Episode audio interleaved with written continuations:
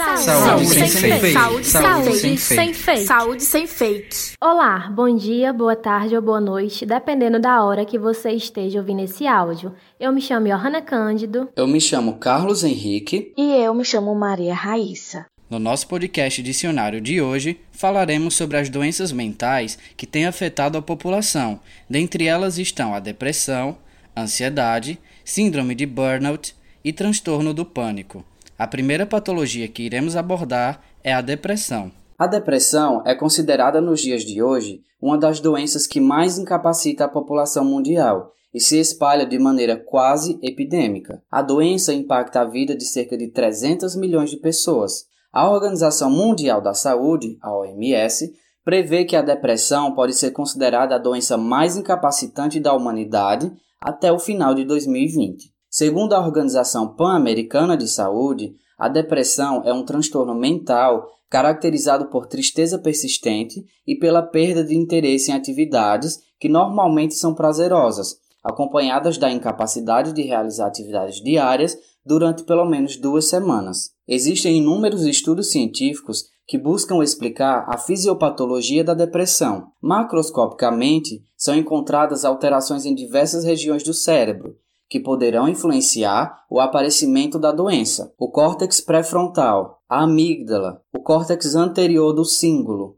e o hipocampo apresentam alterações volumétricas e da atividade. O hipocampo apresenta também alterações em sua forma, indicando um papel especial na fisiopatologia da depressão. O eixo hipotálamo-hipófise suprarrenal encontra-se hiperativo em cerca de metade dos doentes, Sabe-se também que há a correlação entre citocinas inflamatórias e humor depressivo, e novos dados indiciam que a imunidade celular poderá ser manipulada no sentido de prevenir os efeitos negativos do estresse. Pessoas com depressão normalmente apresentam vários dos seguintes sintomas: perda de energia, mudanças no apetite, aumento ou redução do sono, ansiedade, perda de concentração, indecisão, inquietude, sensação de que não valem nada, ou seja, baixa autoestima, culpa ou desesperança e pensamentos de suicídio ou de causar danos a si mesmos.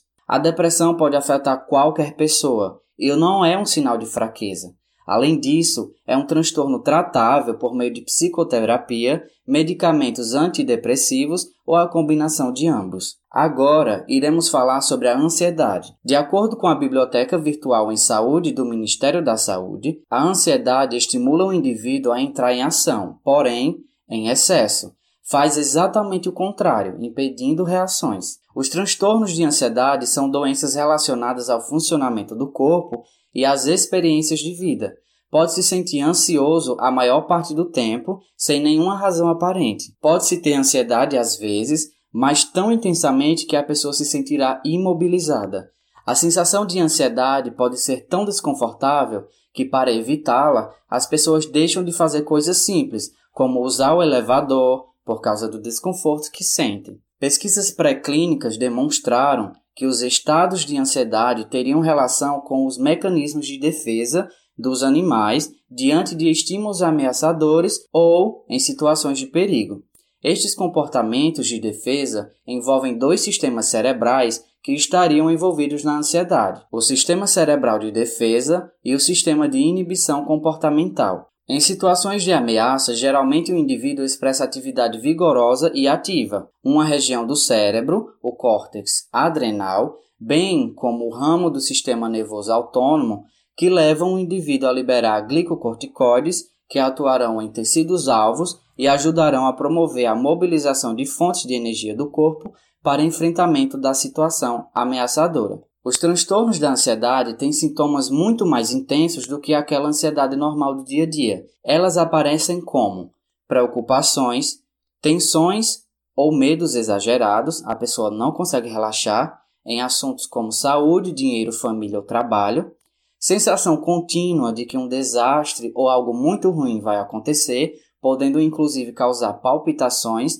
tremores e suor, medo extremo de algum objeto ou situação em particular, medo exagerado de ser humilhado publicamente, falta de controle sobre os pensamentos, imagens ou atitudes que se repetem independentemente da vontade, pavor depois de uma situação muito difícil. Falaremos agora sobre a síndrome de burnout ou síndrome do esgotamento profissional.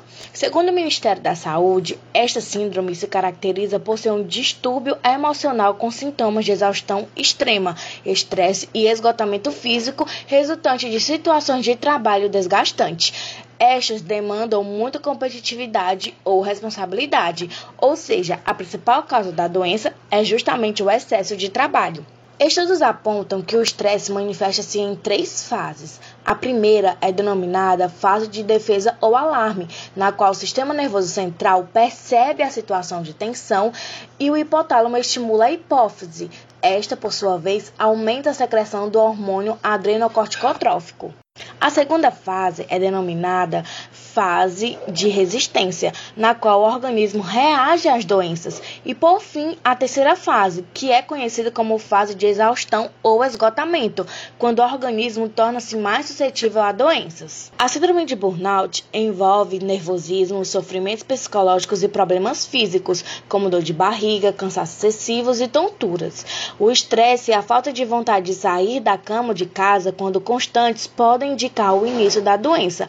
Outros sinais e sintomas fazem parte da síndrome, que são cansaço excessivo, físico e mental, dor de cabeça frequente, alterações no apetite, insônia, dificuldade de concentração, sentimentos de fracasso e insegurança, negatividade constante, sentimentos de derrota e desesperança, sentimentos de incompetência, alterações repentinas de humor, isolamento, fadiga, pressão alta, dores musculares, problemas gastrointestinais e alterações dos batimentos cardíacos. O diagnóstico da doença é feito por profissional especialista após análise clínica do paciente. O psiquiatra e o psicólogo são os profissionais de saúde indicados para identificar o problema e orientar a melhor forma do tratamento conforme cada caso.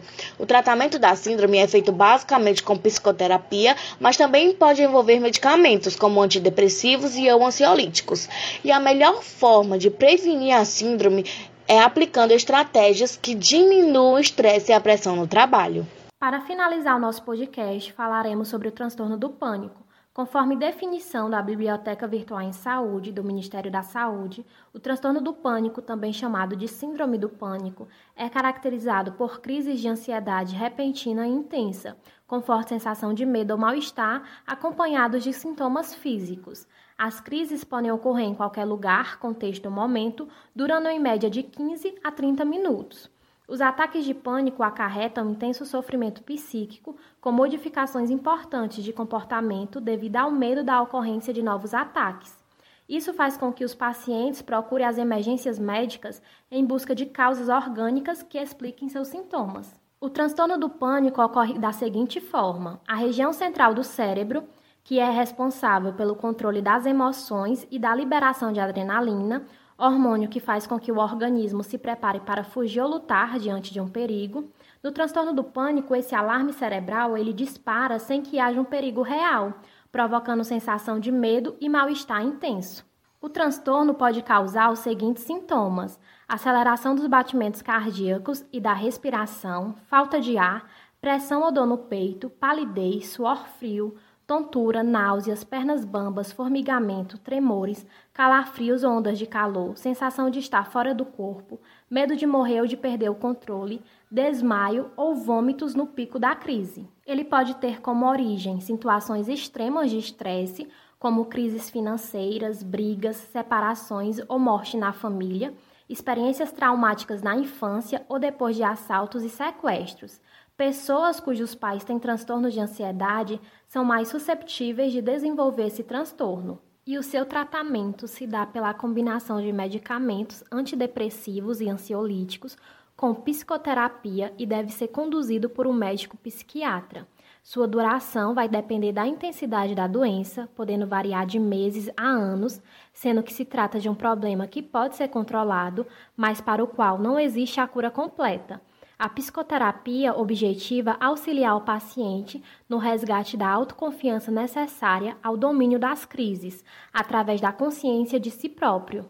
O Saúde Sem Fake finaliza esse podcast ressaltando que essas doenças mentais são patologias sérias, não é questão de frescura ou superação individual. Precisam ser tratadas como qualquer outra doença. Esperamos, através desse podcast, conscientizar a população da seriedade dessas doenças e passar conhecimentos científicos a respeito de suas características.